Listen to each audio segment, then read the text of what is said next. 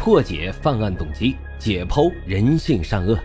大家好，欢迎收听老白茶馆，我是主播莫不白。好了，言归正传，我们开始讲今天的案子。话说，在二零一八年的除夕，陕西省汉中市新集镇发生了一场震惊的灭门惨案，受害者一家三口倒在了血泊里。当医生赶到现场时，三人早已经没有了任何生命体征。警察在探访后证实了凶手就是死者的邻居张扣扣。正当所有人都以为凶手已经潜逃时，没想到他却在第二天投案自首了。而面对警察和记者的询问，张扣扣则是直言：“我不后悔自己的所作所为，因为我是一个有血性的男人。”那这张扣扣究竟和死者一家有什么过往，让他选择在除夕夜痛下杀手呢？为何他杀了人之后又会选择投案自首呢？两家的矛盾啊，要追溯到二十六年前，当时的张扣扣刚满十三岁，还是一个幼稚的初中生。二十六年前的八月二十七号。张扣扣的母亲由于邻里纠纷死于邻居王自兴的三子王正军之手。正是这件事儿，在年幼的张扣扣心中栽下了仇恨的种子。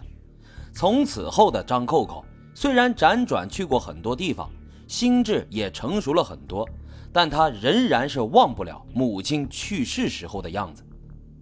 张扣扣出生在汉中市新集镇的王坪村，家庭条件一般。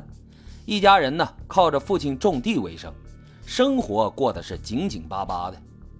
为了让孩子们能够过上好日子，张扣扣的父亲张福如决定寻找赚钱的门路。不久之后，村里的稻谷加工厂进入了张福如的视线。这个加工厂啊，本来就是村里的产业，但当时呢，村里的资金不足，村委会决定将它承包出去，以此来缓解村里的财政压力。这个稻谷加工厂啊，并不大，只有两台机器轮流运作。平时呢，帮助居民们加工大米、小麦和豆子等一些农产品。虽然这个加工厂不大，但却是刚需，而且在王坪村也没有别的竞争对手。只要拿下了这个加工厂，那一年下来肯定有不少的收入。这承包的消息刚一放出来，很多人都对这个加工厂是感到眼红。张福如呢，自己算了个账，把承包成本加上维修机器的费用扣除之后，一年能挣到一万多块钱。在那个年代，一家人好几年也赚不到这么多钱呀。面对如此厚利的诱惑，张福如心动了。本着尽早不紧晚的原则，张福如一大早就来到了村委会的门口等着。没想到却碰到了比他还早的王自兴，俩人虽然尴尬。但也没有爆发什么大的冲突，因为两家之前的关系，张福如也不想伤了和气，主动就退了一步。他向村委会建议，由张王两家轮流承包这个加工厂。经过村委会的协商之后，王自兴呢也同意了这个说法，先由王家承包两年，等到合同到期后，再由张福如承包。这一干起来才知道，这稻谷加工厂的生意果然好做。王自兴在接手的第一年就给家里添了一辆自行车，这可让张福如的妻子汪秀萍给羡慕坏了。由于张家门口是王自兴出门的必经之路，王自兴骑车过去的次数多了，汪秀萍呢就认为王自兴在故意的炫耀，经常在王家人面前说：“显摆什么呀？这稻谷加工厂早晚都是我们家的。”很快，王家两年的租期就到期了。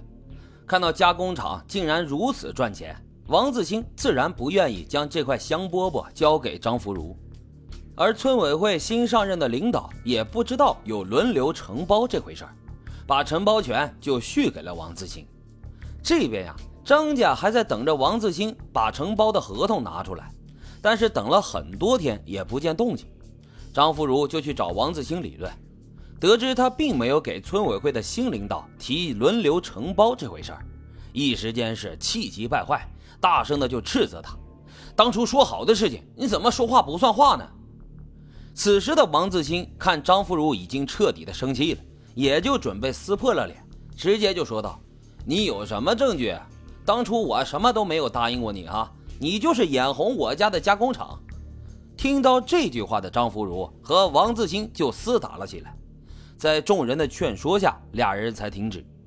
在此之前呢，两家人的关系还是十分要好的，总是在农忙的时候互相帮忙。在其他村民的眼中看来，这好的跟一家人似的。从来没看到他们发生过口角，但这次啊，双方的梁子算是结下了。之后的日子总是因为一些鸡毛蒜皮的小事儿而吵架，尤其是张福如的老婆汪秀萍，对王家的一切他都看不顺眼。但此时的他还不知道，一场危机马上就要降临在自己的头上。这天呀，是张扣扣开学的日子，王秀萍拿着儿子的书包，把儿子送到路口。又叮嘱了两句，张扣扣就上学去了。